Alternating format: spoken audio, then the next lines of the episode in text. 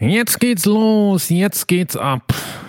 Steigt ein, springt auf, fahrt mit, wohin du willst. Es ist Donnerstag, der 3. Dezember 2020. In Deutschland werden wieder erste Corona-Ausgangssperren verhängt. Andi Scheuer ist immer noch im Amt. Ich bin die schön schlaue Hündin Lotte. Bei mir sind Melina und Dagtür. Ihr hört Königin von Deutschland. Den Podcast, der auf keiner Kirmes fehlt.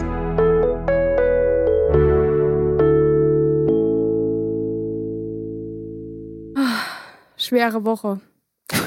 ähm, Hast du das abgelesen jetzt? nein, nein, nein. Ja, oh, entschuldige, ich wollte mich nicht lustig machen über dich. Wir, wir sind ja hier äh, im Saarland ähm, in der Nähe von Trier. Und ähm, Trier hat uns äh, diese Woche beschäftigt. Ähm, hast du ja, ja genau, hast du ja auch wahrscheinlich mitbekommen. Ähm, was mich nochmal zu einem kleinen Rückblick kommen lässt zum letzten Mal, da haben wir ja über das deutsche Rechtssystem gesprochen. Über Strafmaße. Das habe ich, Über- hab ich genau. mir echt auch Gedanken drüber gemacht jetzt. Ah, super, okay. Genauer Cool. nämlich zu dem Strafmaß dieses Arschlochs. Ja, und äh, ich habe die letzten äh, zwei Tage habe ich echt gezittert, weil viele, ähm, also viele Seiten auf Facebook, die jetzt nicht für, für guten Content, aber für schnellen Content ähm, bekannt sind, haben gepostet, dass der auf äh, also dass der nicht zurechnungsfähig wäre, weil er, ich glaube, 1,4 Promille hatte und äh, psychische Störungen und sowas. Und ich habe mich so aufgeregt. Ich hatte sogar äh, Streit mit Bekannten deswegen, weil ich gesagt habe, das kann doch nicht sein, dass äh, so ein Vollidiot oder Arschloch, so wie du gesagt hast, dass der mh, einfach in eine Menschenmenge rast, sogar noch in Zickzack fährt, damit er so viele wie möglich erwischt und dann äh, in eine schöne gemütliche Psychiatrie gesperrt wird. Und äh, ich habe, also ich bin echt, da werde ich halt richtig emotional bei dem Thema. Und äh, heute habe ich gelesen, das wurde auch schon gestern publiziert, ähm, dass auf, ähm, wie soll ich sagen, auf, äh, also dass der Tatverdacht äh, des Mordes besteht. Ja klar, Und, und, ähm, und die Staatsanwaltschaft geht davon aus, dass er zurechnungsfähig ist, habe ich gehört. Ja, genau, genau. Also äh, es sind ja im Endeffekt fünf Menschen gestorben, äh, darunter ein Baby, neuneinhalb Wochen alt. Äh, das hört sich an wie ein schlechter, ein schlechter Albtraum. Und ihr Ähm, Papa eine, oder ihr, der, ihr der Papa, Papa von des Kindes. 45, genau, ihr Papa von 45 auch noch das ganze Leben vor sich. Ähm, eine Frau von 25 Jahren, eine Frau von 52 Jahren und eine Frau von 73 Jahren. Ähm, die, die Mama und der Bruder äh, des Babys und des Papas, die sind ähm, noch im, im Krankenhaus. Also furchtbar kann man sich gar nicht vorstellen, wie die sich gerade fühlen. Und ähm, eine Frau ist wohl ähm, an ihren Verletzungen im Krankenhaus später erlegen. Deswegen wird ähm, vierfacher Mord äh, aktuell steht auf der Anklage und ähm, ja, halt mehrere, äh, wie nennt man das denn, dann Schwerverletzte in schwere Folge seiner Körperverletzung und dann wahrscheinlich Schwere- Körperverletzung mit Todesfolge oder sowas. Da kenne Genau. ich mich nicht aus. Aber ähm, ja, die Gedanken, die ich mir gemacht habe, wir haben ja letztes Mal darüber geredet, dass ähm, äh, in unserem Rechtssystem im Vordergrund steht die Therapie, Ja. die Resozialisierung, aber in so einem Fall geht keiner davon aus, dass man diesen Menschen jemals wieder in die Freiheit entlassen können wird und dass er dann keine Gefahr mehr für die Allgemeinheit darstellt. Insofern äh, wird der, da bin ich mir absolut sicher, bis ans Ende seiner Tage eingesperrt sein. Ob jetzt in der gemütlichen Psychiatrie oder im harten Knast, äh, das sei mal dahingestellt. Ich äh, hoffe das Schlimmste. Das tue ich nicht, nicht gerne und nicht oft, aber es ist so. Ich hoffe das Schlimmste für ihn, denn äh, ja, gibt es irgendjemand auf der Welt, der das nicht tut? Wahrscheinlich Also ich wünsche ihm auch hiermit ganz offiziell kurz vor Weihnachten das Allerschlimmste, was man einem Menschen wünschen kann. Jupp. Was ich cool fand, dass ähm, also Facebook hat wohl äh, direkt sehr gut reagiert, hat Seiten eingerichtet, äh, Seiten, wo man äh, sich als Trierer registrieren konnte und ah, ja. sagen konnte, mhm. wohl mit ganz wenigen Klicks, ich weiß nicht, wie das technisch gelöst war, aber ich habe heute Morgen oder sogar gestern schon äh, eine Nachricht gekriegt von allen meinen Trierer Bekannten, dass es denen gut geht also von all ihrer Bekannten, die bei Facebook sind, dass es denen gut geht. Da konnte man wohl auf eine, auf eine Seite gehen und da angeben, mir geht's gut und äh, das wurde dann irgendwie weitergetragen. Das, ja, das, das habe ich auch. Ich gut. Und habe ich auch gesehen. Ganz großes Ding. Äh, ich gestern schon mit mit einem äh, Freund drüber gesprochen. Äh, ganz großes Kompliment an die Einsatzkräfte, denn ähm, vier Minuten nachdem das losgegangen ist. Nachdem der erste Notruf reinkam, genau. Ja, vier Minuten danach haben die den schon mit einem Einsatzwagen äh, von der Fußgängerzone geboxt. Das war wirklich super, also ja. unglaublich. Und auch direkt, also ich habe es mitgekriegt über die Twitter-Reaktion äh, hinterher und auch das fand ich sehr, sehr gut gemacht von äh, den Einsatzkräften. Also direkt äh, die Ansage, bitte keine Videos oder Bilder veröffentlichen. Da wurde mhm. ganz wenige Stunden später, ich bin so ein bisschen, äh, ich bin sehr. Ein Stalker? nee, ich bin, ich bin gerade sehr äh, aufgeregt. Das hört man vielleicht meiner Stimme an. Äh, ganz, ganz wenige Stunden später gab es ein Upload-Portal und gab ein Infotelefon, sogar mehrere Infotelefone. Äh, einmal, wo man als Angehöriger anrufen konnte und einmal, wo man als ähm, jemand anrufen konnte, der nicht weiß, ob seine Angehörigen da drin waren. Hm, okay. Ähm, also ganz, ganz starke Leistung, fand ich. Ja, das, da, da ist mal etwas äh, trotz des äh, schrecklichen Vorgehens ähm, mal, mal gut gelaufen. Also war wirklich, ich habe auch von ähm, zwei, drei Bekannten, die ich kenne, ähm, habe ich auch bei Facebook, also das, das war auch so, wie ich darüber erfahren habe. Ich habe bei Facebook gesehen, dass die gepostet haben, ähm, dass ihnen nichts passiert ist. Und dann dachte ich so, hm, was, was soll denn passiert sein? Dann habe ich mal geguckt und das Internet war voller Meldungen. Ganz genau, so ging es mir auch. Ja. Ich, ich habe gesehen, dass einer geschrieben hat, Leute, danke der Nachfragen, mir geht es gut. Und dann habe ich als nächstes gesehen, dass bei Twitter Trier getrendet ist. Und dann habe ich geguckt, mhm. warum. Und das, das war dann natürlich schnell klar. Ja. Sehr aufwühlend. Aber auch direkt wieder, was mir aufgefallen ist, am Morgen danach war das, ich habe mitgezählt, ich glaube auf Position 4 der Deutschlandfunk-Nachrichten direkt hm. morgens. Und das finde ich schon erschreckend. Hat man sich da schon so dran gewöhnt? Hätten es 50 Tote sein müssen, dass es äh, die Top-Schlagzeile gewesen wäre? Oder? Ja, Luxemburg hat ja auch, Luxemburg hat ja auch direkt reagiert und hat äh, wenige Stunden nach diesem Vorfall ähm, Betonblöcke aufgebaut ähm, zur Fußgängerzone damit die quasi gesichert ist. Aber das kann ja nicht, also das kann ja nicht der Standard sein, dass man eine Fußgängerzone vor Verrückten sichern muss. Also, wo äh, also ich hätte gedacht, das wäre schon längst Standard. Das äh, weiß ah, man ja nicht. Wahrscheinlich nach Berlin. Ja, das weiß man ja nicht erst seit vorgestern, dass, äh, ja. dass sowas eine Gefahr darstellt, eine ganz reale Gefahr, also insbesondere in der Vorweihnachtszeit. Wann war das in Berlin? Vor drei Jahren. Das war, das ja. war am Weihnachtsmarkt. Das ja, ja, zur, ja, genau. Ja. Arschloch-Scheiße. Ja. Dafür gibt's die Hölle. Mindestens. Wir werden ihn besuchen gehen, wenn es nur für die Psychiatrie reicht.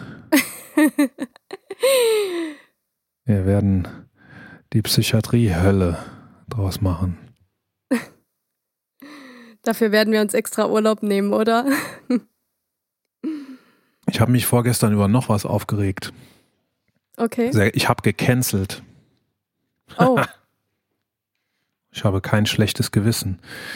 Ich war ja bis vorgestern ein großer Fan der Eagles of Death Metal.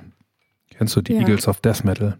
Die haben denke auch eine eine Band. Terrorgeschichte. oder? Ja, das ist eine Band und zwar die Band, die das Konzert im Pariser Rockclub Bataclan gespielt hat, Ah, mh. ähm, das dann von Terroristen gestürmt wurde und wo es dann, äh, ich glaube, über 80 Tote gegeben hat. Und die Band Mhm. war auf der Bühne und also war mittendrin in der Schießerei und war auch teilweise betroffen. Äh, der Sänger Jesse Hughes hat äh, zum Beispiel Narben im Gesicht von Knochenteilen, die von einer Person neben ihm geflogen sind, die eine Kugel in den Kopf oder ins Gesicht gekriegt hat. oh, okay. Also sie waren da wirklich mittendrin und ähm, haben sich ja hinterher bös, bös geäußert über äh, Muslime, die einfach einen Konzertraum, die einfach bewaffnet einen Konzertraum stürmen können, um da sowas anzurichten. Die haben gesagt, zum Beispiel, also der, der gerade der Jesse Hughes, der der Kopf der Eagles of Death Metal ist, alles andere sind nur Mietmusiker. Mhm. Ähm, der hat gesagt, wenn äh, die Sicherheitskräfte im Konzertsaal bewaffnet gewesen wären, dann wäre das nicht passiert. Oder jedenfalls in einem wesentlich geringeren Ausmaß. Und wenn Lehrer bewaffnet wären, dann wird sowas an Schulen auch nicht passieren. Also Okay. sehr, sehr äh, schwierige Position, die er da bezogen hat. Er war auch vorher schon äh, in Erscheinung getreten als sehr konservativer, ähm, auch in der amerikanischen Politik. Also er ist auch Trump-Anhänger und so. Mhm. Und das habe ich damals immer abgetan als eine Position, die man vielleicht hat, wenn man mal mitten in so einer Schießerei war, dann äh, hat man vielleicht hinterher einen Knacks und ein Trauma und äh,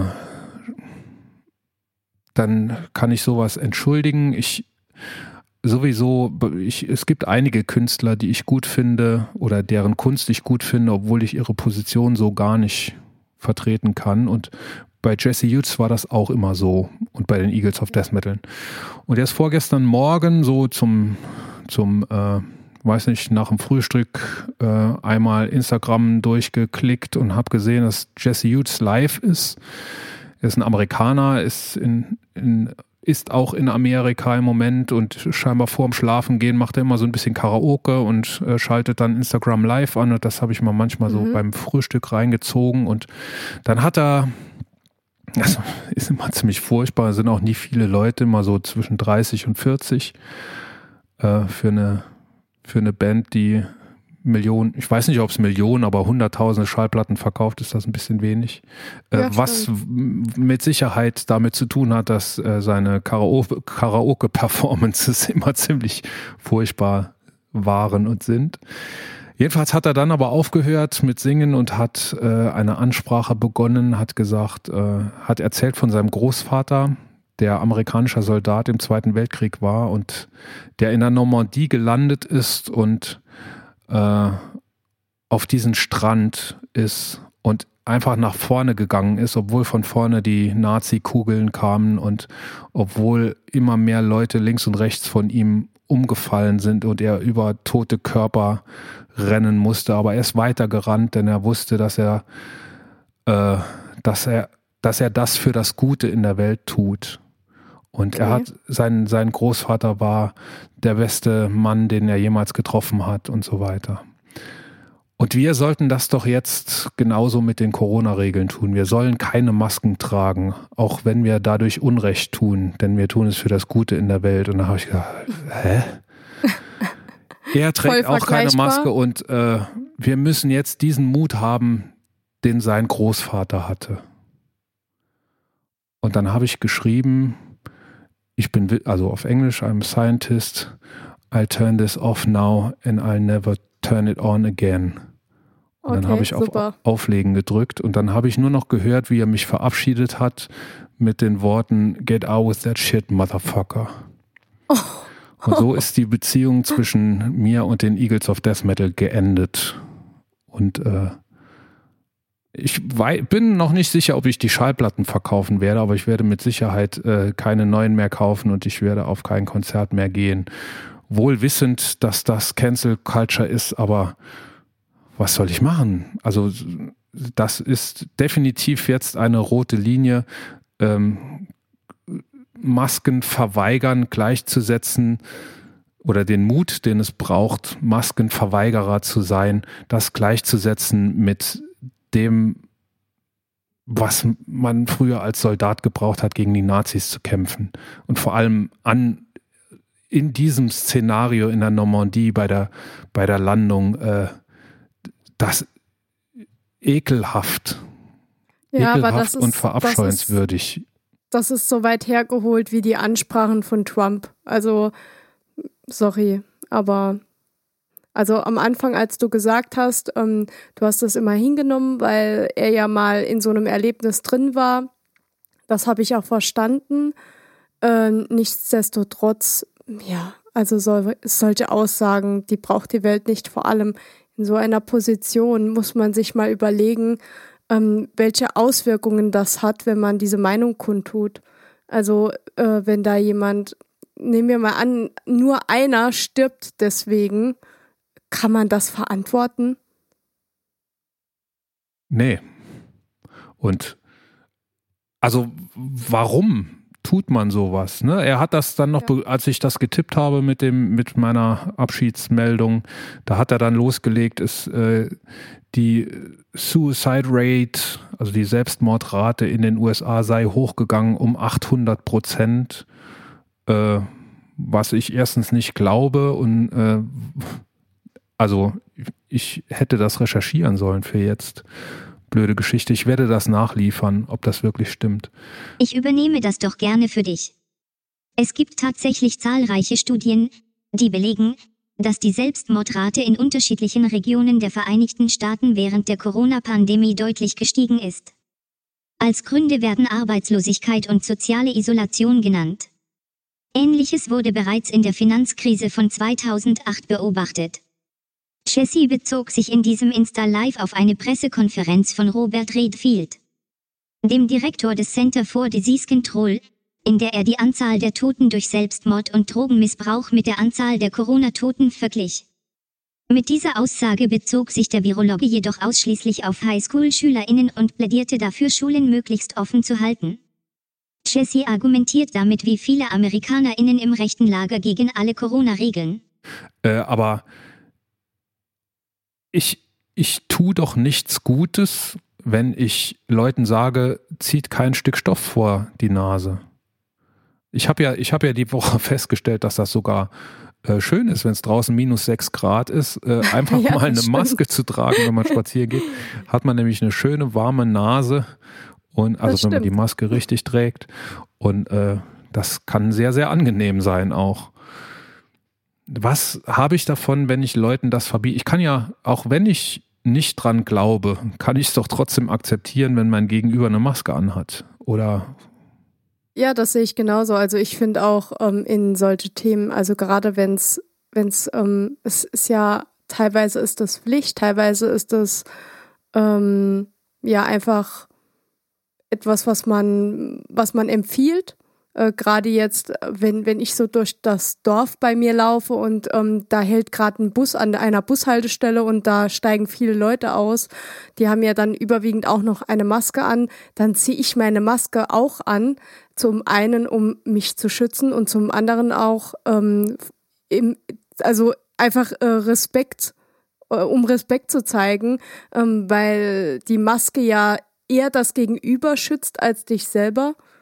Und dementsprechend fühle ich mich dann auch verpflichtet, obwohl wir an der frischen Luft sind und vielleicht ja ein, zwei Meter Abstand halten können. Nichtsdestotrotz macht das Sinn, dann eine Maske anzuziehen. Und wie du eben auch schon gesagt hast, äh, ich musste die Woche auch, als es morgens, ähm, da war alles gefroren und es hat auch nachts geschneit und es war einfach scheiß kalt und ich musste das Auto freiräumen und äh, ich habe ja aktuell nicht mein Auto, sondern ein anderes, weil meins ja noch repariert wird.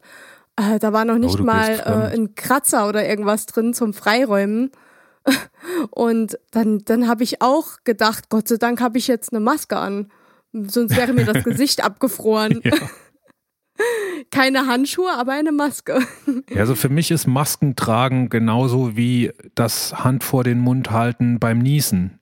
Und also das kann man ja wirklich direkt miteinander vergleichen. Und wenn hier Leute, am Anfang ist, bin ich mir wirklich blöd vorgekommen, wenn Leute reinkommen in meine Firma und äh, geben Pakete ab oder so, dass ich da eine Maske anziehen soll. Aber mittlerweile habe ich wirklich in meinem Hoodie hier in, in der Tasche immer eine Maske drin und äh, wann immer, wer immer kommt, wird von mir mit Maske empfangen und ich habe ja auch sehr coole Masken, ne? weiß ja jeder. Drosten Die von Ultras. Drosten Ultras zum Beispiel, genau. Ganz genau. Und äh, die trägt man ja auch dann gerne und mit Stolz. Genau. Ich habe letztens auch super lustige Masken gesehen mit äh, Fratzen drauf. die fand ich auch ziemlich cool. Mhm. Und wenn dann noch jemand eine Mütze anhat und die Maske hat dann noch eine ähnliche Hautfarbe, dann äh, denkt man von weitem auch, wie sieht denn der aus? ja, und so Schal und am besten noch Sonnenbrille. Ja, genau. So sieht's aus. So, äh, ich habe ja letztens eine, äh, das passt gerade ganz gut, äh, ich habe ja einseitig eine neue Kategorie eingeführt, den Podcast der Woche. Ähm, den habe ich vor etwa zwei Stunden, also ich hatte was, was ich vorstellen wollte, kurz, äh, habe das aber vor zwei Stunden geändert, als ich die aktuelle Folge des Realitätsabgleichs gehört habe, ähm, die ich, also die aktuelle Folge, die heißt äh, Schwarzbau-Exhibitionismus. Äh, meine, mein Podcast der Woche, denn äh, einer der beiden Tobi und Holgi sind das ja, die sich da unterhalten äh, über manchmal sehr persönliche Dinge. Mhm. Äh, und Tobi hatte einen Corona-Fall in der Familie. Seine Tochter ist positiv getestet worden und er erzählt sehr, sehr äh, sehr, sehr tief aus dem Nähkästchen, wie ihnen das ergangen ist und wie da die, die Ärzte, die Behörden und alles mitgespielt haben und vor allem, was er durchgemacht hat, so, dass, dass diese abstrakten Ängste dann plötzlich für ihn sehr, sehr konkret wurden. Seine Tochter hat, hat 39 Fieber direkt gekriegt äh, und der, der Arzt hat nur gesagt, nee, bei 39 machen wir noch nichts. Und Boah so Geschichten dann und äh, er war einen Tag vorher noch beim Nachbarn zum Bier trinken und wusste dann nicht, ob er vielleicht dann auch Leute angesteckt hat und so. Eine sehr, sehr äh, bewegende Geschichte und natürlich auch, das ist im Realitätsabgleich auch immer der Fall, äh, sehr, sehr informativ. Ähm, sollte sich jeder mal angehört haben, finde ich. Das ist auch also schon das, diese Kategorie. Das wäre auch meine größte Angst, dass ich jemanden anstecke und ähm, der dann richtig Probleme bekommt. Das ist für mich der absolute Horror. Ja, ne, also gerade auch äh, ältere Leute und sowas oder oder Leute mit Vorerkrankungen. Man muss es ja nicht mal wissen, dass jemand eine Vorerkrankung hat, aber das, also ich glaube, das mit dem Gewissen zu vereinbaren, das äh, ist extrem schwer. Und es ist ja auch, äh, also er, er erzählt da von jeder Kontaktperson, der Nachbar, bei dem er noch war, zum Bierchen trinken am Abend vorher, mhm. die beste Freundin der Tochter, die noch zu Besuch war. Und im Endeffekt waren alle Beteiligten negativ, haben sich mhm. alle testen lassen, waren alle negativ. Äh, aber so, dass das die emotionale Reise, die er durchgemacht hat, schildert der sehr eindrucksvoll.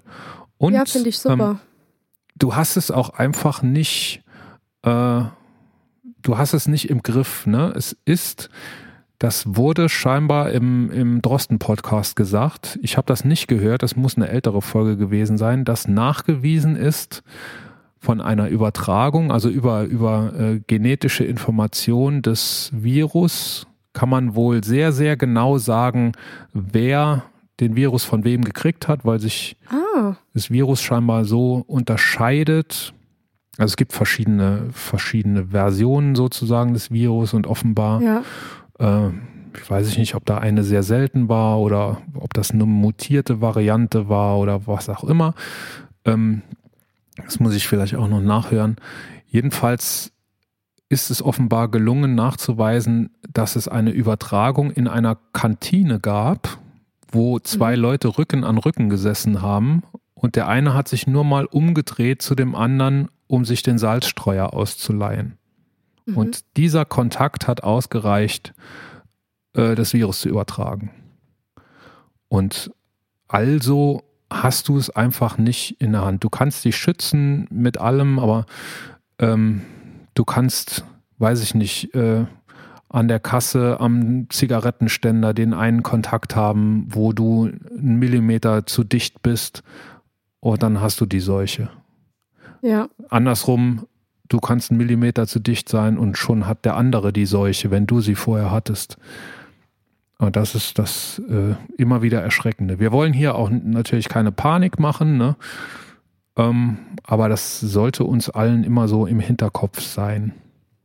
Weißt du, was ich so richtig schade finde? Ähm, also es werden ja Massentests gemacht, aber vor allem bei Fußballvereinen, also ähm, bei, den, bei den höherrangigen äh, erste, zweite Liga, äh, ich glaube dritte auch, ähm, die, die werden regelmäßig getestet. Ich frage mich, warum das nicht allgemein gemacht wird. Dieses einfach regelmäßige Testen weil die größte Gefahr sind ja natürlich die, die nicht wissen, dass sie es haben, aber damit rumlaufen und weitere Menschen anstecken. Warum macht man das nicht einfach, dass man regelmäßig gerade gefährdete Personen, die halt äh, von Berufswegen äh, sehr viel unterwegs sind oder sehr viel menschlichen Kontakt haben, äh, Abstand hin oder her, dass man die einfach testet? Das hat der Drosten gesagt äh, in der letzten Folge, glaube ich, von vergangener Woche die Tschechen haben das, glaube ich, gemacht, dass die einmal die ganze Bevölkerung ähm, durchgetestet haben und der Drosten hat das als Gedankenexperiment quasi auf Deutschland übertragen und hat gesagt, ja. das geht aus verschiedenen Gründen nicht. Äh, erstens ist Deutschland natürlich wesentlich größer. Ähm, die Testkapazitäten gibt es einfach nicht. Und ähm, jetzt muss ich überlegen, ob ich das zusammenkriege. Es ist, wenn du davon ausgehst, dass die allermeisten, die du testen wirst, negativ sind, dann ist die Fehlerquote auch wesentlich höher. Hm, okay. Das, also das erklärt der genau mit Zahlen, am besten einfach selber mal nachhören. Ähm, dann wird das total klar. Aber so Tests sind eigentlich nur aussagekräftig oder sind umso aussagekräftiger, je eher ähm, die Getesteten tatsächlich auch positiv sind. Mhm. Er sagt, das macht durchaus Sinn, wenn es jetzt ein Landkreis ist mit einer sehr, sehr hohen Inzidenz, dort so eine Massentestung zu machen.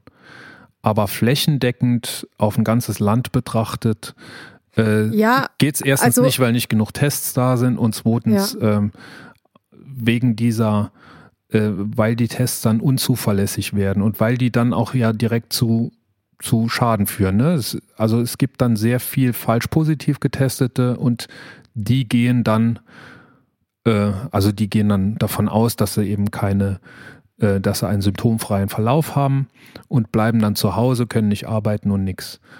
Ja. Ähm, also wenn du so eine flächendeckende Testung machst, dann musst du sowas ja anschließend auch äh, quasi vorschreiben. Ne? Wenn du positiv getestet ja, bist, dann bleibst du zu Hause und so. Und der Schaden, der dadurch angerichtet wird, ist bei so einem flächendeckenden Screening ein sehr, sehr großer. Und deshalb rät Drosten davon ab. Es gibt bestimmt auch Argumente dafür, aber äh, die sind mir noch nicht zugetragen worden. Jetzt habe ich ja. dich fünfmal unterbrochen, entschuldige mich fünfmal und jetzt bist du dran. Äh, zumindest die, die Berufe, die da vor allem ja, ausschlaggebend, maßgeblich und gefährdend sind. Ähm, also man sieht es ja jetzt zum Beispiel in einem Homburger Altenheim. Äh, da liegt sogar jemand, den ich kenne und ähm, der ist äh, unter anderem sehr stark übergewichtig, weil er ähm, eine Krankheit hat. Mir fällt gerade der Name nicht ein. Wie heißt das mit dem Zittern nochmal? Nee, nee, nee, das, äh, wenn du zitterst, Parkinson. Parkinson. Genau. Ähm, der hat Parkinson und muss deswegen extrem starke Medikamente nehmen und hat deswegen sehr, sehr, sehr zugenommen. Und ähm, also ich weiß auf jeden Fall, wenn der das bekommen würde, das wird nicht gut ausgehen, weil dadurch, dass der äh, ein extrem starkes Übergewicht hat, hat er natürlich organische Probleme. Und äh, das, das ist der Horror. ähm, zu wissen, dass der dort liegt. Und äh, ich weiß nicht, wie viele, über 50 auf jeden Fall, sind mittlerweile infiziert ähm, in diesem Altenheim. Und also das sind solche Sachen, da frage ich mich, die sind komplett abgeschottet, außer das Personal, das kommt halt rein, ist ja klar, es muss sich ja jemand um sie kümmern. Ähm, aber da müsste es Sicherheitsmechanismen geben, dass man das gar nicht oder, oder mit sehr, sehr, sehr geringer Wahrscheinlichkeit reinschleppen kann. Aber das hat sich dort auch verbreitet und ähm, wie die Pest halt quasi. Und äh, jetzt kann man nur beten, dass, dass die Betroffenen das einigermaßen gut überstehen, nicht weitere Leute anstecken und ähm, das Ganze ja noch, also dass man da mit einem blauen Auge davonkommt quasi. So ist es. Ähm, ich habe heute gehört, dass, also du, du, du plädierst quasi dafür, dass Berufsgruppen ähm, getestet werden, ne? Ja. Also Be Berufsgruppen, die eine hohe ja, Wahrscheinlichkeit haben. Nicht nur äh, die Fußballer und dort überall, wo halt Geld ist, sondern dass man auch in die, in die äh, Berufsgruppen reingeht, die wichtig sind, die besonders gefährdet sind. Es ist ja auch wichtig, wenn du zum Beispiel eine Krankenschwester bist, ist es wichtig ähm, zu wissen, wenn du das hast, weil du steckst alle deine, deine Patienten an zum Beispiel. Und wenn die getestet werden und ähm, also zumindest regelmäßig, ich meine, diese Schnelltests, die sind jetzt auch nicht äh, sehr aussagekräftig. Da, da hat man ja auch ähm, Fehlerquoten zugestanden. Aber zumindestens das, dass sie morgens oder mittags vor der Arbeit äh, diesen Schnelltest machen, äh, jetzt, ähm, es muss ja nicht jeden Tag sein, weil die gehen ja jetzt nicht jeden Tag in den Edeka einkaufen oder so, sondern wenn sie sagen, ja, sie hatten Kontakt mit Menschen, mit denen sie eigentlich äh, keinen Kontakt haben oder es war irgendetwas, was darauf schließen könnte, dass sie das haben, dass man sie dann testet und fertig. Also, dass man da einfach Sicherheitsmechanismen einbaut, alleine schon, um den Leuten selber ein gutes Gefühl zu geben, weil ich glaube, in Homburg zeigt jetzt jeder äh, mit dem Finger auf den anderen, wer das gewesen sein könnte. Man vermutet ja, dass es sogar Heimbewohner selber waren, die einfach einkaufen waren und dort ähm, irgendwie was mitgebracht haben. Äh, andere behaupten, es wäre das Personal gewesen. Also das ist halt auch eine Last. Warum? Warum? Also warum macht man dieses Fass auf? Und so hätte man wenigstens einen kleinen einen kleinen zusätzlichen Kontrollmechanismus. Plus die App nutzen. Ich weiß nicht, was daran so schwer ist. Das ist aber übrigens auch ein Punkt in dem äh, Realitätsabgleich der aktuellen Folge, äh, dass die App bei denen überhaupt nicht funktioniert hat. Und da gab es auch gestern oder vorgestern zu später Stunde, was war denn das? Der Lanz, glaube ich, hat da sehr, sehr engagiert äh, diskutiert mit der Dorothee Bär von der CSU und mit äh, äh, dem, wie heißt er denn, Sascha Lobo. Und mhm. die äh, sind beide, also die, die Bär natürlich nicht so, äh, aber der Lobo hat gesagt, am Anfang, als das ganz neu war, war das okay. Da hat man schnell was aus dem Boden gestampft. Aber mittlerweile, die Fehler, die diese App hat, sind mittlerweile nicht mehr zu verzeihen. Da hätte man am Ball bleiben müssen. Und das, die App kommt ja von Telekom, also T-Systems, oder? Ja, und SAP und also das war so ein Konsortium, das die gemacht hat.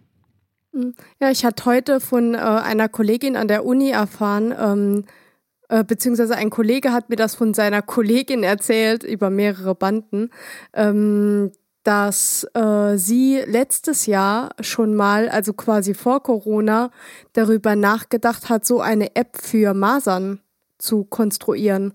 Und dass sie dann aber dachte, dass das eh nicht angenommen wird und dass, dass sie es dann wieder verworfen hat. Aber da stand quasi schon äh, der komplette äh, die, die Vorgehensweise für die Algorithmen äh, und die Daten zu sammeln und dann die Daten sicher zu machen etc. Das stand da quasi schon alles, wurde dann aber nicht weiterverfolgt, weil ja, also die Leute reagieren ja auf solche Apps sehr gemischt. Äh, Facebook und WhatsApp werden ja gehypt ohne Ende, aber eine App, die für Sicherheit sorgt, die ist ja dann ähm, ja eher eher schlecht oder eher negativ zu sehen für die Menschen.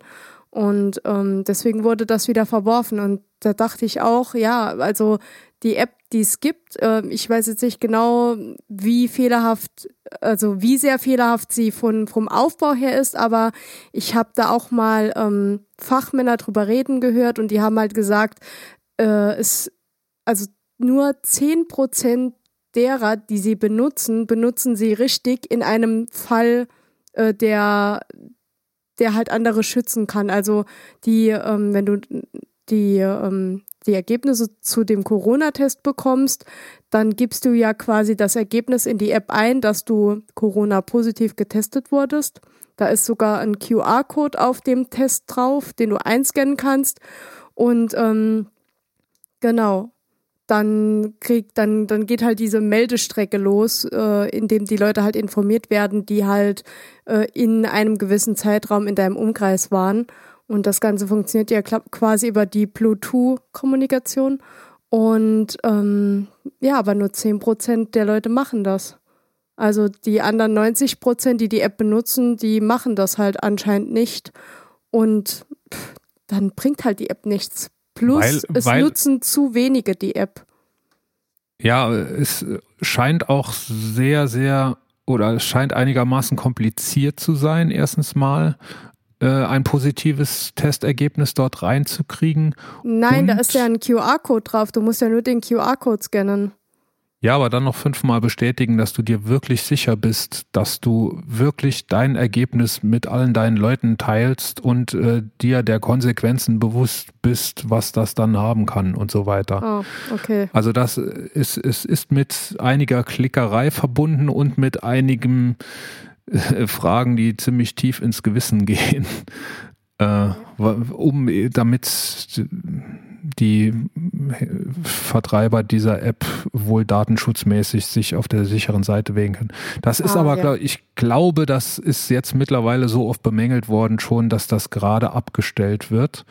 Mhm. Äh, kann das aber nicht beurteilen, inwieweit das wirklich der Fall ist. Aber ähm, die App selber scheint auch noch mit genug Fehlern behaftet zu sein. Also hör dir den Realitätsabgleich an. Erstens mal ist da das Problem, ähm, ein positives Testergebnis der Tochter reinzukriegen, die vielleicht selber mhm. gar kein Smartphone hat. Mhm. Und ähm, was waren dann noch? Dann hätte die App irgendwie rot sein müssen, aber war trotzdem noch tagelang grün. Also okay. das hat dann auch nicht funktioniert. Alles in allem äh, denke ich, dass da wohl noch einiges an Hausaufgaben zu machen sind. Ich denke aber trotzdem, äh, App ist besser als keine App, ne? Ja, ja, das und stimmt. Auch, auch das, genau wie es Maske tragen, äh, frisst kein Brot. Ich äh, finde das auch doof, dass ich jetzt an meinem Handy dauernd Bluetooth aktiviert haben muss. Das habe ich eigentlich nicht. Äh, aber so, so what? Äh, stört mich dann auch nicht weiter, wenn ich es mal vergessen habe. Nee, dann lade ich halt mal eine Stunde früher. Pff, interessiert mich dann auch nicht. Jo. Ähm, mir ist wieder eingefallen, eben als du so erzählt hast und ich äh, in Gedanken mal wieder ganz woanders war, mir ist wieder eingefallen, wie es kleiner Rücktrag zu eben, äh, warum es zu diesen falschen Testergebnissen kam. Ich kann ja nicht sowas erzählen und dann nicht mehr drüber nachdenken. Ich muss dann immer überlegen, wie das nun mal gewesen ist. Ähm, es stimmt, was du, was du auch gesagt hast, dass dieser Schnelltest, dass der ähm, oft falsch positive Ergebnisse bringt, in etwa 5% der Fälle. Das hängt wohl damit zusammen, dass der was Falsches erkennt als positiv. Oh. Also der spricht nur auf irgendwas anderes an, wo man, glaube ich, gar nicht so genau weiß, warum das so ist, sonst könnte man es ja. ja, abstellen. Ähm, wenn du jetzt eine große Anzahl der Leute, äh, eine große Anzahl Leute damit äh, testest, zum Beispiel 100.000 Leute, und mal angenommen, die hätten alle nix, dann würde mhm. der Test bei 5000 Leuten trotzdem positiv sein und diese 5000 Leute müssten in Quarantäne gehen. Mhm. Und das wäre natürlich eine Fehlerquote, äh, die, die nicht akzeptabel ist. Wenn du allerdings bei, äh, wenn diese 100.000 alle positiv, nee, das geht natürlich nicht, wenn von diesen 100.000 50.000 positiv wären, dann und 50.000 negativ, dann wären nur 2.500 falsche Resultate. Mhm. Verstanden? Ja. Also hab ich 5 Prozent von, von denen, die negativ wären, wären dann falsch positiv. Äh, deshalb ist es eben so, dass je größer die, je größer der Anteil an, an negativen, also an, an Corona-freien äh, Testkandidaten ist, umso falscher ist der Test. Das wollte ich nur nochmal nachtragen. Okay. Ich denke mir immer, mittlerweile hatten so viele Corona, äh, das muss doch mal irgendwann fast durch sein. Ist ich ja habe hab heute. Morgen auch mal ausgerechnet oder habe mich dabei ertappt. Oh, Lotte ich, meldet sich. Lotte meldet sich, ja. Hat mich auch ertappt. Wahrscheinlich ist draußen, wahrscheinlich hat ein Auto die Frechheit gehabt, hier vorbeizufahren. Es fällt dem Auto nur ein. Was fällt dem Auto nur ein? Du bist aber auch ganz schön tierbehaftet gerade. Ja, meine, meine Babykatze hat sich gemeldet. Sie, sie möchte Aufmerksamkeit. Meine zentnerschwere Babykatze. Nicht so zentnerschwer wie die alte Katze. Die ist doppelt zentnerschwer. Äh, was wollte ich erzählen nochmal? Wo war ich? Äh, du hast nachgerechnet, weil schon so Ja, viele Corona äh, hatten. Ich habe mich dabei ertappt, dass ich nachrechnen wollte, wie lange es noch dauert bis zur Durchseuchung. Wenn wir jeden Tag 20.000 haben, müssen wir es doch irgendwann mal haben, ne? Ja. Wobei ich ja äh, jetzt mitbekommen habe, dass man das durchaus öfter bekommen kann. Also da, ist da ist man dann quasi nur eine kurze Zeit oder gegen einen gewissen Stamm, wie du eben schon angesprochen hast, ähm, dann in dem Sinn kurzzeitig immun. Aber es, also die Hoffnung besteht wohl und auch nicht ganz unbegründet, dass der zweite, wenn du es nochmal kriegst, dass es dann ein wesentlich milderer Verlauf sein wird. Mhm. Ja, ich glaube, das war ja auch so bei Trump. Ne? Der hat ja irgendwie auch Antikörper gespritzt bekommen äh, und dann hat er einen milderen Verlauf, nachdem er einen stärkeren Verlauf hatte. Wer war nochmal Trump? Wer war das nochmal? Hoffentlich äh, der, der nächstes Jahr vom Justizsystem genommen wird. Nee, er wurde genommen von den Amerikanerinnen und Amerikanern und das Justizsystem muss das nur jetzt nochmal bestätigen, dass es so war. Ja. Also es weiß ja jeder, dass es so war. Ich glaube auch Trump selber weiß das, aber das ist eben so diese Strategie des, äh, also er, er Akt, ne, wie, wie nennt man das? Er äh, macht ja oder er trifft Entscheidungen aufgrund, das sind reine Machtfragen. Und Mhm. er versucht mit aller, mit allem, was ihm gegeben ist, mit allen Möglichkeiten, diese Macht irgendwie zu erreichen, so wie ein Unternehmenslenker mit allen Möglichkeiten versucht, das Quartalsergebnis in die Höhe zu schrauben und irgendwie so völlig losgelöst von allem, was außenrum ist. Egal wie viel Arbeitsplätze das jetzt kostet, äh, wir müssen das Quartalsergebnis hochschrauben. Und genauso versucht das Trump an der Macht zu bleiben. Warum auch immer. Also was, ne, man, Ja. man, äh, man nehme jetzt mal an, der würde sich tatsächlich zu einer zweiten Amtszeit klagen.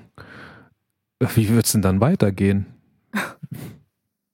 Dann müsste er ja für seine Fehler auch gerade stehen, weil so langsam ja, wird es wohl darauf hinauslaufen, dass Amerika den Bockmist, den er ver, ver äh, heute fehlen mir irgendwie die Worte, dass er den Bockmist, den er Fabriziert. hat, genau, ähm, ja, der, der wird so langsam offensichtlich.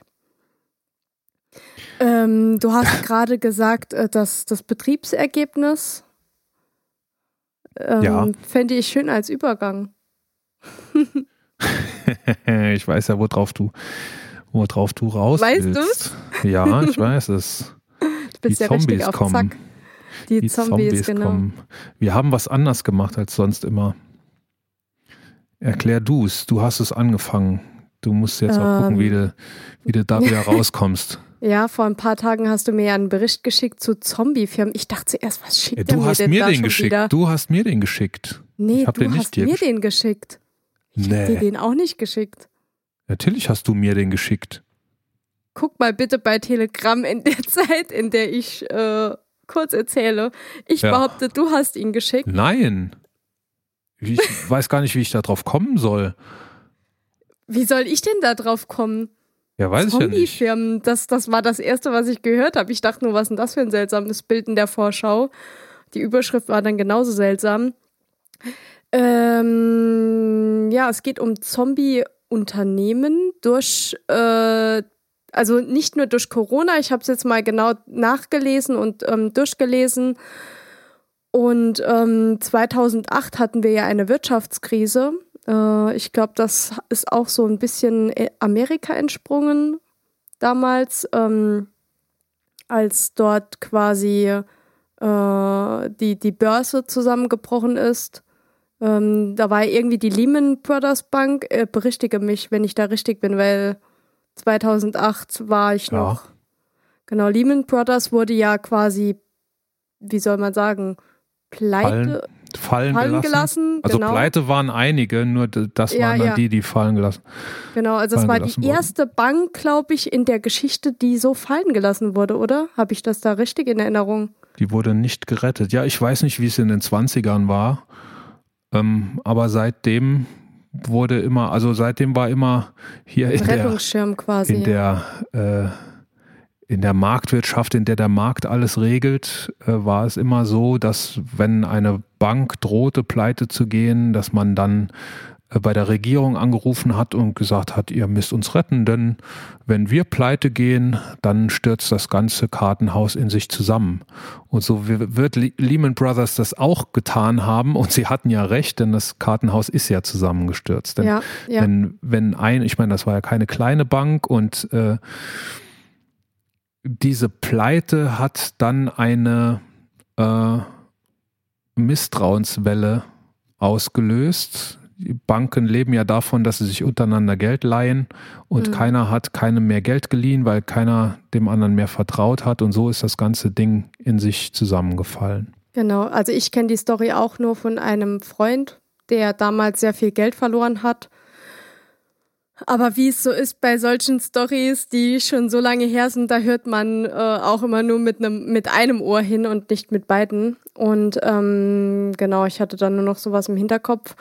Ähm, ja, und 2008, als das Ganze war, hat man, um, um äh, den, den deutschen Markt äh, ein bisschen zu retten oder zu schützen, hat man das Insolvenzrecht geschwächt ähm, und hat damit quasi eine, eine kleine Welle ausgelöst von, von Zombie-Unternehmen, die dadurch entstanden sind. Ja, und ich Hast sehe, du jetzt geschaut? ja, du hast mir das am 30. November geschickt, nachdem ja. Nachdem du gefragt hast, ob wir verschieben können, 30. November 19.53 Uhr hast du mir das geschickt. Seltsam, ich erinnere mich nicht. ich plädiere auf unschuldig. 1953, da kann auch schon der eine oder andere, äh, das eine oder andere Sektchen am Start gewesen sein. Ja, das, das wäre möglich. Wahrscheinlich habe ich da das erste Hart Seltzer probiert und äh, ich war danach total paralysiert. War Genau. am Montag. Montags kann man ja auch ruhig mal Links verschicken, äh, ohne es hinterher zu wissen. Jedenfalls äh, hab ich, bin ich davon ausgegangen, dass du wolltest, dass ich mir diesen Artikel durchlese und das habe ich auch getan. Das ist ein relativ langer Artikel Ja, auf einer Seite, die Ach gut heißt, was ich noch nie gehört habe. Achgut.com und habe mir diesen Artikel durchgelesen und habe erstmal festgestellt, dass da einiges drinsteht, was stimmt. Also die Argumentation ist so, die deutsche Regierung hält durch die, erstens durch die Verwässerung des Insolvenzrechts und jetzt der Aussetzung der Pflicht zum Anmelden einer Insolvenz. das ist seit März, gell? Jo. Ja, Ja. also seit, seit dem ersten Lockdown, glaube ich. Mhm. Oder vielleicht auch kurz vorher. Jedenfalls äh, seit der ersten Corona-Welle. Ähm, hält Unternehmen künstlich am, äh, am Leben. Und diese Unternehmen werden dann Zombie-Unternehmen genannt, also Unternehmen, die eigentlich pleite sind, aber trotzdem äh, kein, keine Insolvenz anmelden müssen im Moment. trotz Überschuldung und äh, Zahlungsunfähigkeit. Über mehrere Jahre hinweg muss man dazu sagen. Das ist eben äh, die These, die da aufgestellt wird mit einigen Belegen, dass, das, dass dieses Problem eigentlich schon seit Jahren besteht, weil das Insolvenzrecht schon so verwässert ist, ähm, laut, laut äh, Darstellung des Autors. Und dann habe ich das ganz gelesen und habe mir so ein paar Gedanken gemacht. Ähm, also die Argumentationen, die da drin passieren, das ist so BWL erstes Semester, die konnte ich alle noch nachvollziehen. Und wenn ich in einem Wirtschaftspapier Argumentationen nachvollziehen kann, dann kann das nicht äh, von sehr weit her geholt sein. Ähm, und dann ist es einfach so, in diesem, in diesem Artikel wird typisch populistisch argumentiert. Da werden Thesen aufgestellt, die werden äh, auch begründet, ebenso mit diesem äh, BWLer einmal eins. Äh, und dann wird beschrieben, warum die Regierung in dem Fall Scheiße gebaut hat. Mhm. Das ganz große Problem bei der Geschichte ist, es werden, das ist total einseitig dargestellt, erstens. Und zweitens wird nur ein ganz kleiner Ausschnitt. Also es wird quasi nur die BWL betrachtet. Es wird nur betrachtet, das sind, äh, es gibt ein riesiges Kapital, das in den Firmen gebunden ist. Äh, die, das Geld, das damit verdient wird, die Marge ist zu gering und deshalb können keine Investitionen in, in Innovation getätigt werden und deshalb geht es den Unternehmen sowieso schon schlecht. Und wenn sie jetzt noch gestützt werden, dann werden sie ja dabei unterstützt und sie werden trotzdem keine Investitionen ja, tätigen eine Argumentation kann ihnen niemals besser gehen. Ja? Eine Argumentation war ja auch, dass ähm, Mitarbeiter mit, mit gewissem Potenzial gebunden werden, obwohl sie woanders mehr bringen würden. Ja, also Mitarbeiter und Maschinen, also Kapital genau, ja. äh, im, im Allgemeinen wird gebunden äh, in und ist dabei zu wenig rentabel. Das ist so das, das Ding. Und was jetzt die äh, Politik macht, ist dieses ganze System unterstützen, also erstens stabilisieren und zweitens unterstützen ähm, durch diese Politik, die betrieben wird. Was aber nicht betrachtet wird in dem Artikel, ist alles, was außenrum ist. Alle diese Existenzen, die scheitern würden, wenn es keine Corona-Hilfen gäbe. Alle die Firmen, die kaputt gehen würden, das ist so das Soziale, was da drin gar nicht vorkommt, aber auch Teile der BWL oder VWL, die dort einfach komplett ausgeblendet werden. Es wird da drin zum Beispiel argumentiert, man müsste das tote Kapital, das diese Zombie-Unternehmen jetzt haben, also ein Unternehmen, das nicht mehr rentabel ist, wird als Zombie beschrieben. Man müsste dieses Kapital einfach vernichten und irgendwo anders gewinnbringender einsetzen. Also in ein Unternehmen stecken, das, das wesentlich innovativer ist und das in die Zukunft investiert, ne? in neue Technologien zum Beispiel. Mhm. Aber was heißt denn dieses Kapital tot machen? Das heißt dann auch wieder, man lässt eine Firma kaputt gehen, Firma kann die Verbindlichkeiten an die Bank nicht zurückzahlen. Ich habe gerade eine halbe Stunde, nachdem ich den Artikel gelesen habe, in der in den Deutschlandfunk-Nachrichten gehört, dass die Deutsche Bank davon ausgeht, dass Anfang nächsten Jahres eine riesengroße Welle an Firmenpleiten kommen wird. Ja. Und damit verbunden, dann wird dieses Kapital vernichtet und dann werden eben diese ganzen Kredite nicht mehr zurückgezahlt und das kann einen riesen Rattenschwanz an Folgen haben. Und das wird jetzt alles passieren, obwohl es die Hilfen der Regierung gegeben hat. Wenn es die Regierungshilfen nicht gegeben hätte und die, die, die laxe, in Anführungszeichen, Insolvenzpolitik, dann wäre dieser Rattenschwanz noch viel größer geworden.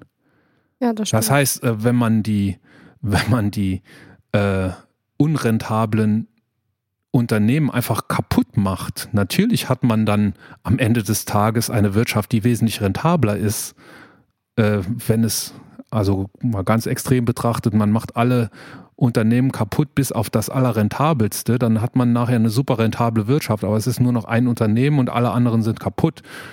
Und die Banken sind kaputt. Und äh, ja, also du, du weißt, was ich meine. Hier in diesem Artikel wird ein einziger ganz kleiner Ausschnitt betrachtet und argumentiert und auch richtig argumentiert, das stimmt schon. Aber äh, das wird in keiner Weise eingebettet in irgendeinen Zusammenhang, dass diese Forderungen, die in dem Artikel stehen, dass die politisch total undurchsetzbar sind. Denn man müsste sagen, politisch, wir lassen euch jetzt kaputt gehen. Und zwar dich und dich und dich und dich. Denn wir sind der Meinung, dass es uns hinterher allen besser gehen wird. Erstens stimmt das nicht, es wird nicht allen besser gehen, sondern nur denen, die es überlebt haben. Und zweitens ist es nicht durchsetzbar. Es wird niemals eine Mehrheit für sowas geben. Dann habe ich mir überlegt, nachdem ich, also ich bin wirklich dazu gekommen, dass das großer Quatsch ist. Äh, es ist übrigens auch sehr konservativer und äh, am rechten Rand befindlicher Quatsch. Dass derselbe Artikel oder ein ganz ähnlicher Artikel vom selben Autor wurde auch zum Beispiel in Tichys Einblick äh, publiziert. Das ist ja eine Publikation, die sich sehr am rechten Rand und das eine oder andere Mal auch darüber hinaus bewegt. Mhm. Ähm, da weiß man schon, also ich bin sehr froh, dass ich das vorher nicht gewusst habe, bevor ich den Artikel gelesen habe. Dann hätte ich den wahrscheinlich durch eine sehr viel dunkler gefärbte Brille gelesen. Aber so, also ich, auf der anderen Seite bin ich auch stolz drauf, darauf gekommen zu sein, ohne zu wissen, wes Geisteskind der Autor ist. Ähm, jetzt habe ich den Faden verloren. Äh, so, so kann man nicht argumentieren, wenn man Allgemeinwohl im Blick hat. Jetzt weiß ich es wieder. Ich habe mir überlegt, warum schreibt jemand so einen Artikel?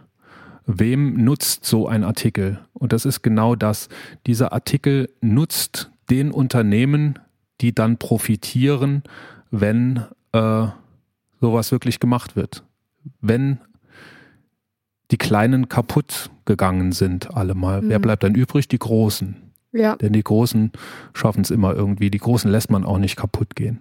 Und genau das ist die Motivation. Das sind wahrscheinlich die, die Anzeigen schalten. Also die, deshalb argumentiert die Bildzeitung ja auch gerne so, weil die Bildzeitung eben natürlich den großen Anzeigekunden recht macht. Und ähm, ah. ich weiß jetzt nicht, wie, wie sich der Autor finanziert, äh, wie sich die mhm also wie sich die, die ähm, Magazine finanzieren, in denen der publiziert, aber ich könnte mir vorstellen, dass da auch sowas dahinter ist, dass man da Gemauschelt gerne, quasi. Ne, einfach gerne den, den Anzeigekunden äh, das Wasser, wie sagt man da, redet, nach dem äh, Mund redet. Nach dem Mund, ja, nach ja. dem Mund redet. Was ich ja interessant fand, war das Beispiel von Vapiano, äh, dass das zum Beispiel so ein Zombie-Unternehmen ist und da, da dachte ich, also ich weiß, dass, äh, dass, dass Vapiano kurz vor Corona schon Schwierigkeiten hatte und dass die auch darauf gedrängt haben, dass diese Soforthilfen äh, so schnell es geht ausgezahlt werden.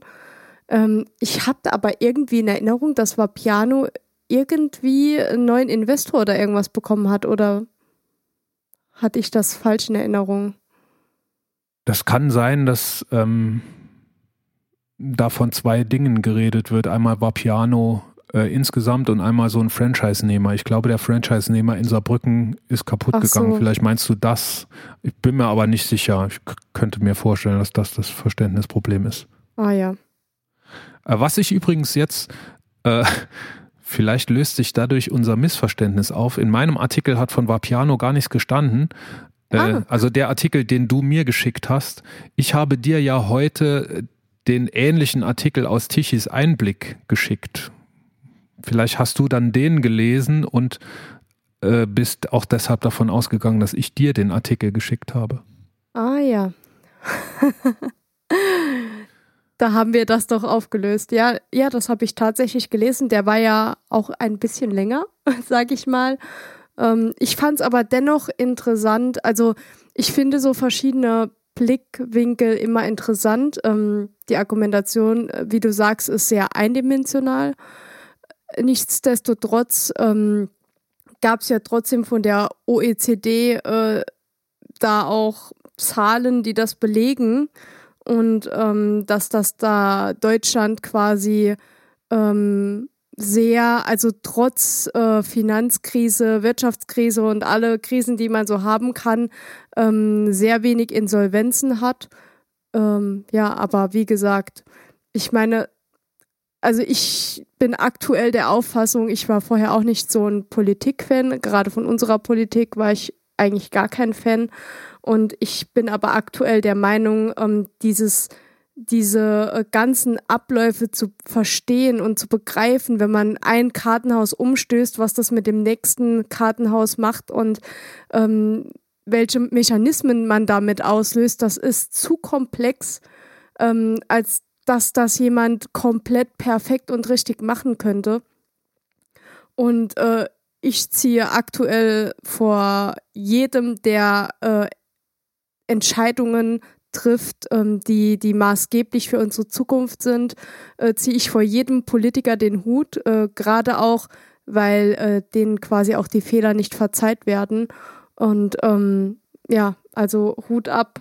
Ich bin froh, dass ich nicht den Job habe, äh, das zu entscheiden oder zu bestimmen, ähm, wie es da weitergeht und äh, wen man jetzt kaputt gehen lassen würde und wen nicht und wo das Geld hinfließt und ähm, wo es abgezogen wird das, das ist wie, wie bei den Ärzten im Krankenhaus, die ähm, teilweise in, in manchen Ländern entscheiden müssen, wer leben darf und wer nicht. Ich glaube, die Politik kriegt es immer noch ganz gut hin. Also bei aller Kritik an Einzelmaßnahmen, ich finde auch nicht gut, dass äh, Corona-Hilfen nach dem Gießkannenprinzip verteilt werden und einiges, was in diesem Artikel drin steht, stimmt ja auch, äh, dass ähm, einige dieser Unternehmen, die man jetzt gerettet hat, eben vorher schon in Schieflage waren, weil ja gerade eine Rezession sowieso angefangen hat und ähm, eine Marktwirtschaft braucht es auch, dass äh, in einer Rezession Unternehmen kaputt gehen. Das ist der, der, der Kreislauf der Marktwirtschaft sozusagen. Ähm, ich finde aber, dass wie gesagt, bei aller Kritik an einzelnen Maßnahmen, dass die Politik in Deutschland sich bei dem, was coronamäßig abgeht, am wirklich am Gemeinwohl orientiert. Sie machen das, was sie können, um äh, nachher unterm Strich das Beste für die Gesellschaft rauszuholen. Ja, das stimmt. Und, Und ähm, ne, also manchmal scheitern sie dabei, manchmal ähm, gibt es da auch unterschiedliche Meinungen und man kommt auf keinen gemeinsamen Nenner, aber jeder versucht wirklich, es gibt natürlich auch so, so Scharmützel zwischen CDU-Kanzlerkandidaten oder welchen, die es vielleicht mal werden wollen für die, nicht nur für die CDU, sondern für die gesamte Union. Das mag alles sein, aber man kann es immer argumentieren als ähm, als dass das Geheim, das Geheimwohl, ja, das Gemeinwohl ähm, im Vordergrund steht. Denn das ist ja auch, das ist das Schöne an Politik, die werden ja von, von der Gemeinheit, also von der Gesellschaft eben nachher auch gewählt und das wollen die ja auch und deshalb haben die äh, ein möglichst breites Interesse natürlich auch im Blick. Solche Artikel wie dieser Artikel, über den wir gerade gesprochen haben, wer profitiert davon? Also wer profitiert davon, wenn die Wirtschaft jetzt ein schärferes Insolvenzrecht wieder einführt, wenn tausende kleine Unternehmen kaputt gehen? Wer profitiert davon? Davon wird die Allgemeinheit nicht profitieren und die Gesellschaft davon profitieren nur die größeren Unternehmen, die dann äh, Marktanteile mehr kriegen und weniger Konkurrenz und äh, den Markt neu aufteilen können. Ja. Und was man auch anmerken muss, teilweise müssen ja auch sehr schnelle und ähm, diskrete Entscheidungen getroffen werden. Und wir kennen es ja alle, wenn man eine, eine, einen Schnellschuss machen muss, dann ist die Fehlerquote natürlich höher, als wenn man das Ganze über einen längeren Zeitraum betrachten kann, äh, kann ähm, Szenarien durchspielen etc. Und ähm, wie du eben gesagt hast, es ist nicht alles gut, aber die Fehlerquote ist in dem Sinne ähm, noch so gering, dass man sagt, hey, das kann man verzeihen, oder? Also da wurden ja, also einige Unterstützungen jetzt schon freigegeben und äh, es werden weitere Unterstützungen kommen, äh, gerade jetzt wegen dem zweiten Lockdown und äh, Hut ab. Ich bin, also ich bin gar nicht mehr so auf dem Laufenden, was jetzt aktuelle Corona-Hilfen angeht. Da, da, da hört man natürlich auch viel von äh, Schwierigkeiten bei der Auszahlung und die Novemberhilfen, die ersten Novemberhilfen wurden scheinbar am 30. November ausgezahlt, was auch nicht gerade äh, früh ist. Aber äh, also ist da, da muss jeder gucken, wie er im Moment irgendwie klarkommt und ich habe Verständnis dafür, wenn es auch mal äh, nicht gleich von heute auf morgen geht. Ja. Ähm, ich habe, also ich schaue mit einiger Sorge in die nächsten paar Wochen, denn ich, also ich war ja immer einer, der gesagt hat, äh, ein Anhänger der offenen Schulen war.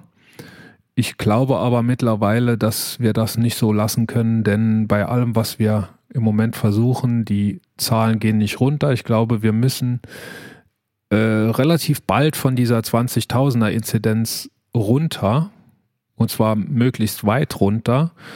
Und ich glaube fast nicht, dass wir das schaffen werden mit offenen Schulen. Ich hatte letztens eine also es Berechnung. Müsste, es müsste bald irgendwas passieren, vielleicht auch geteilte ja. Klassen oder was auch immer, äh, Verbot von Schulbussen oder weiß ich nicht, aus den Schulbussen die Fenster rausklopfen. Ich habe keine Bei Ahnung, aber, aber aktuell die beste Lösung. aber irgendwas muss passieren. Ja, also ich hatte letztens gerade eine Berechnung gesehen, ähm, weil die Zahlen werden ja immer ähm, in, in Anteil oder in, in Absolutzahlen dargestellt. Und ich habe jemanden gesehen, ähm, ich weiß nicht mehr genau, wer das war, der hat das in Prozent dargestellt. Und da sind tatsächlich die Zahlen gefallen. Und zwar um einen Wert, ähm, also bei dem man sagen kann, okay, jetzt geht es in die richtige Richtung. Ähm, aber das war mal wieder in einer Liaison, die ich ähm, morgens um 4 Uhr hatte. Und äh, ich erinnere mich nicht richtig, aber ich weiß, dass die Zahlen gut aussahen. Also ich kann jetzt die Zahlen nicht nennen, aber der Verlauf des Graphen war ähm, für, für uns, also für das System, das aktuell ähm, am Laufen ist, positiv? Äh, ich habe einmal eine Zahl gehört von 10.000, die auf Dauer für das Gesundheitssystem verkraftbar sind. Jetzt sind wir mhm. bei 20.000. Das Problem ist, dass äh, so Krankheitsverläufe manchmal sehr, sehr lange dauern können. Ne? Und das heißt, die, die auch bei gleichbleibenden Zahlen werden trotzdem die Krankenhäuser immer voller oder die, mhm. die Intensivstationen immer voller. Aber ich finde es generell äh, schwierig zu, zu, zu argumentieren mit Intensivbetten. Ne? Ich äh, gucke ja trotzdem am Zebrastreifen nach links und rechts, auch wenn wir genug Intensivbetten haben, die mich dann auffangen würden. Äh, also das, das ist so eine, so eine total groteske Argumentation. Ähm, ich habe jetzt immer zwei Werte im Blick. Das eine ist der 7 Tage R-Wert, heißt der, glaube ich. Der ist im Moment knapp unter 1. Der müsste deutlich runter noch. Der müsste auf 0,6 gehen, äh, um die Welle zurückgehen zu lassen. Nach allem, was, was in der Wissenschaft gesagt wird. Und das andere ist, äh, sind die Todesfälle jeden Tag. Und da sind wir bei knapp 500 im Moment. Und das, da kannst du auch nicht mehr sagen, ja, früher wurde mehr getestet und da hatten wir, ne, früher wurde weniger getestet und da hatten wir auch weniger Zahlen, deshalb ist das ganz normal, dass die jetzt hochgehen.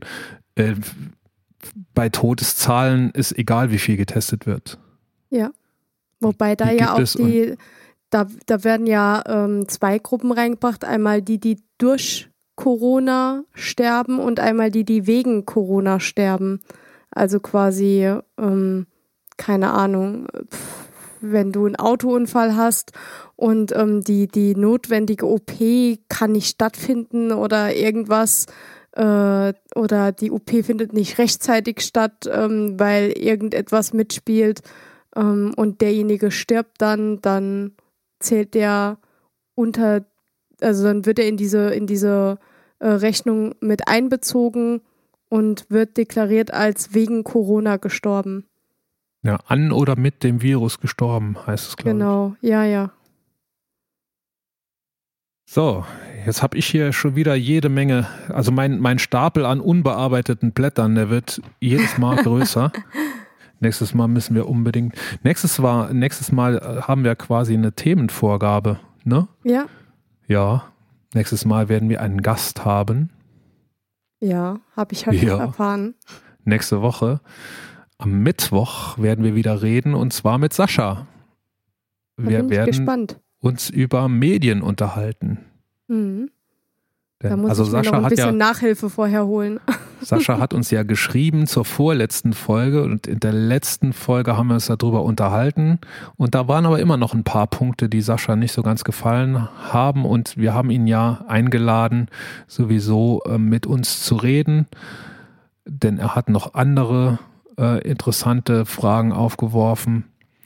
Und ich freue mich da total drauf. Ich hoffe auch, dass ich es bis dahin schaffen werde, mich äh, in diese Mediengeschichte so ein bisschen reinzuarbeiten, auch in dieses äh, parallele Medienuniversum, von dem ich letztes Mal schon erzählt habe, was unser Paketfahrer da äh, aufgemacht hat. Und ja, da freue ich mich total drauf. Das hast du mir gar nicht geschickt, stimmt.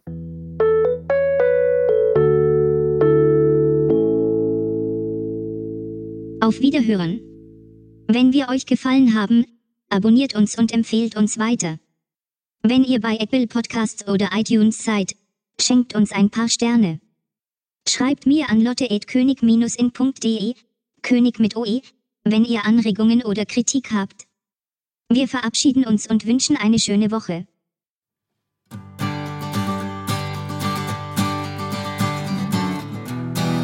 Zombie-Unternehmen sollen alle pleite gehen.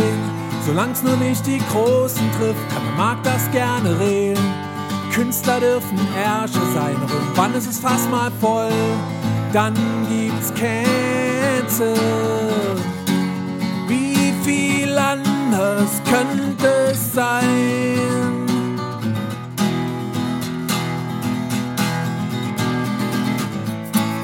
Wir erstmal Königin von Deutschland sind Du wirst schon sehen, du wirst schon sehen. Dann weht hier ein anderer Wind, ich weiß es genau. Dann wird es gehen, dann wird es gehen. Dann fliegen die ganzen Spacken von der AfD. Du wirst schon sehen, du wirst schon sehen. Und alles wird viel schöner sein, Landschaften blühen, dann wird es gehen, mit uns wird's gehen.